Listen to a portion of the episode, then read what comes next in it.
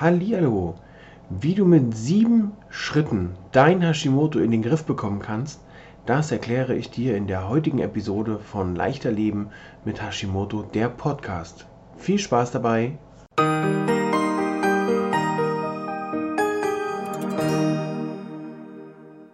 Herzlich willkommen zu Leichter Leben mit Hashimoto, der Podcast.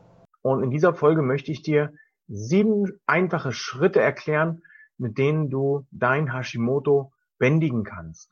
Mein Name ist Peter Gielmann. Ich bin Gesundheitscoach und begleite Hashimoto-Patienten in ein beschwerdefreieres und leistungsfähigeres Leben ohne lästige Gewichtsprobleme. Meine Mission ist es, bis 2022 50.000 Menschen in ein gesünderes Leben zu begleiten. Und genau aus diesem Grund und auch weil ich selbst Hashimoto-Patient beziehungsweise Betroffener bin, Patient klingt immer so, wohl Betroffener klingt auch nicht besser, habe ich mir sieben Schritte, äh, habe ich mal meine sieben Schritte äh, aufgeschrieben, die mich dazu gebracht haben, dass es mir nun besser geht, dass ich ähm, leistungsfähiger bin, dass ich meine Gewichtsprobleme in den Griff bekommen habe. Und die sieben Schritte, die möchte ich gern mit dir teilen. Der erste Schritt das war für mich der schwerste überhaupt, weil ich alles, was ich bisher von, von und über Ernährung wusste, in Frage gestellt habe oder beziehungsweise in Frage gestellt bekommen habe und es, ich habe alles auf den Kopf gestellt. Ich habe meine Ernährung umgestellt. Was heißt das? Nicht die Chips von der rechten Seite des Monitors auf die linke Seite oder ähm, ich drehe den Tisch um und esse auf einer anderen äh, Seite, sondern ich habe konsequent auf Zucker, Milch, Gluten und Sojaprodukte verzichtet. Ich habe vorher nicht intensiv äh, mich mit Soja beschäftigt, habe das auch zumindest nicht offensichtlich zu mir genommen, höchstens wenn es mal an Sushi ging mit einer Sojasauce oder so. Aber wenn man sich heute die Lebensmittel anschaut, dann sieht man ja, dass in sehr vielen Produkten Soja drin ist.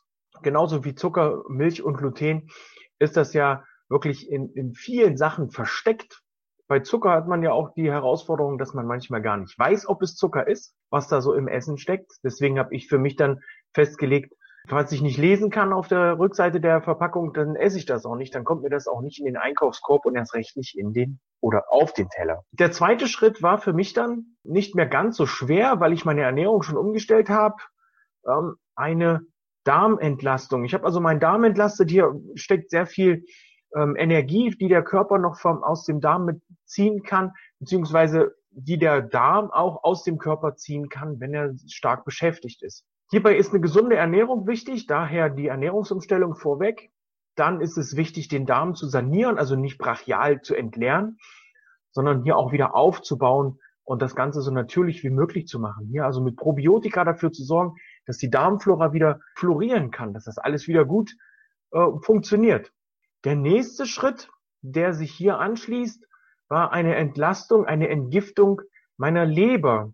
Denn die ist durch jahrelanges Schmerzmittel nehmen, jahrelange Hormone, äh, durch die Schilddrüsenhormone natürlich auch schon sehr beschäftigt und belastet gewesen. Ganz klar für mich nochmal an dieser Stelle, ich verteufel die Hormone nicht, die L-Tyroxin, die ich nehmen muss. Aber dennoch ist es so, dass die Leber natürlich aufgrund dieser ganzen Medikamente und anderen Stoffe im Körper gut zu tun hat.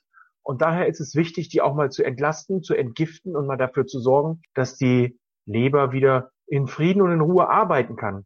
Ein nächster Schritt, der eigentlich schon mit der Ernährungsumstellung einhergehen kann, der ja wie so, wie so eine Blase drumherum ist, ist wirklich ein gesundes Stressmanagement. Da wären wir bei Punkt 4. Ein Stressmanagement, das auch dafür sorgt, dass du ausreichend und gut schläfst, also nachts auch im Dunkeln schläfst, ausreichend schläfst. Das greift wieder so ein kleines bisschen mit der Leberentgiftung rein, weil die Leber oft die Angewohnheit hat, nachts, was heißt oft, die Leber hat die Angewohnheit, nachts zu agieren, um den Körper für den nächsten Tag wieder vorzubereiten und fit zu machen. Wenn du also hier deine Leber entgiftest, dann kannst du auch schon unter Umständen schon besser schlafen. Sorge dafür, dass du ähm, achtsam mit dir selbst umgehst, ne? nicht äh, Raubbau mit dir und deinem Körper betreibst, von einem Termin zum anderen hetzt, zwei Kannen Kaffee am Tag trinkst, damit du überhaupt über den Tag überstehst. Achte auch auf dein Umfeld, dass das nicht an dir saugt, dass dich das auch ernst nimmt, dich und deine Beschwerden.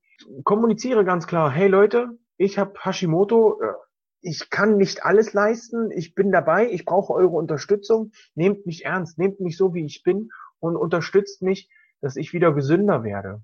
Der fünfte Schritt, der ist meiner Meinung nach auch nicht zu vernachlässigen. Ähm, such dir einen Profi, der dich unterstützt, egal ob Arzt, Therapeut, Heilpraktiker, Fachberater für Ernährung. Wichtig in meinen Augen ist es oder sehr hilfreich ist es, dass dieser Mensch auch schon Erfahrung mit Hashimoto hat, unter Umständen vielleicht, ähm, so wie ich, äh, Hashimoto schon mal selbst ähm, durchlebt hat, beziehungsweise weiß, wie man die Schritte einzeln, wie man die einzelnen Schritte geht, um hier auch ähm, sagen zu können, ich weiß, wie ich dich hier unterstützen kann. Ich habe das alles selbst erlebt. Ähm, ich kann das auch nachempfinden. Das ist auch recht interessant, einen Arzt oder einen Therapeuten zu finden, der das auch schon nachempfinden kann, der nicht nur sagt, ja, du hattest keine Depression, aber dir dann nicht weiterhelfen kann, wie du trotzdem damit umgehen kannst. Nimm dir den Druck dadurch, dass du dir einen Profi suchst. Nimm dir den Druck, dass du alles im Internet selbst recherchierst, selbst raussuchst. Ja, es steht alles, äh, das ganze Wissen der Welt ist im Internet und in Büchern. Es ist nur wichtig, dass du jemanden hast, der dich begleitet, der dich unterstützt, der dich am richtigen Moment abholt und dich auch motiviert weiterzumachen. Das steht nämlich nicht im Internet nach Tag XY, oh, jetzt brauchst du Motivation. Das schaffst du mit einem gut eingestellten, für dich empathischen Profi, der dich hier unterstützen kann. Wenn du keinen Profi brauchst, dann such dir Unterstützung im Verwandten- und Bekanntenkreis, wo wir dann wieder beim Umfeld wären. Lass deine Vitalstoffe testen. Punkt 6, Schritt 6. Hier gebe ich dir den Tipp, lass vor allem Vitamin, deine Vitamin D-Werte testen, deine Vitamin B in Komplex die Werte testen, damit du hier dann in Zusammenarbeit mit deinem Arzt, das sage ich ja immer wieder, versuch dir da deinen Arzt mit ins Boot zu holen, deinen Arzt, der dich da behandelt und in Zusammenarbeit mit deinem Doc schraube an deinen Vitalstoffmängeln, gib da Gas, dass du da wieder auf Vordermann kommst. Das ist sehr, sehr wichtig, da die Mängel zu beheben. Das muss nicht immer mit irgendwelchen äh, Nahrungsergänzungsmitteln sein. Die können unterstützen. Viele Vitamine und Nährstoffe findest du aber auch in der gesunden, natürlichen Ernährung. Da wären wir wieder beim Punkt eins Ernährungsumstellung hin zu gesunder, natürlicher Ernährung, so gesund, so regional, so saisonal wie möglich. Punkt sieben Sorge für eine ausreichende Bewegung. Ähm, hier kann ich dir nur raten, sorge für eine ausreichende Bewegung auch an der frischen Luft. Das tut deine, dein Vitamin D Haushalt ganz gut.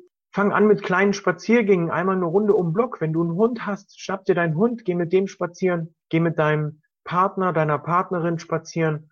Kurze Wege mit dem Auto kannst du streichen, geh zu Fuß. Oder wenn du, wenn es dir möglich ist, körperlich, nimm nicht den Fahrstuhl, sondern die Treppe. Das ist eine kleine Challenge, die habe ich mit meinem Sohn jetzt laufen, beziehungsweise haben wir das schon länger.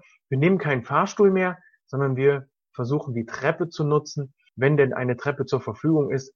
Aktuell machen wir was ganz Verrücktes. Wir machen eine Liegestütz-Challenge und schauen, wer es durchhält, seine Liegestütze, die er sich vorgenommen hat, auch am Tag durchzuziehen. Aktuell musste ich ein bisschen was nachholen, habe also mein Wochenziel im Auge, musste aber da ein kleines bisschen nachsteuern. Was ganz wichtig ist, mach einen Schritt nach dem anderen. Versuch nicht alles auf einmal zu nehmen. Ne, beim Fahrstuhl, ähm, hier gibt's keine Abkürzung. Schritt für Schritt deiner Gesundheit entgegen. Probier aus, was dir am besten und was, was dir am besten hilft, was dir gut tut. Meiner Meinung nach ist es sehr hilfreich, die Ernährungsumstellung als erstes zu machen und dann Step by Step den Rest. Brauchst du hier Unterstützung? Dann wende dich vertrauensvoll an mich. Brauchst du ein Team, das dich unterstützt? Dann komm zu uns in die Facebook-Gruppe. Dort unterstützen wir uns gegenseitig. Die Gruppe heißt mit Hashimoto voller Energie und leistungsbereit. Das war's für heute von mir. Tschüss, ciao, dein Peter.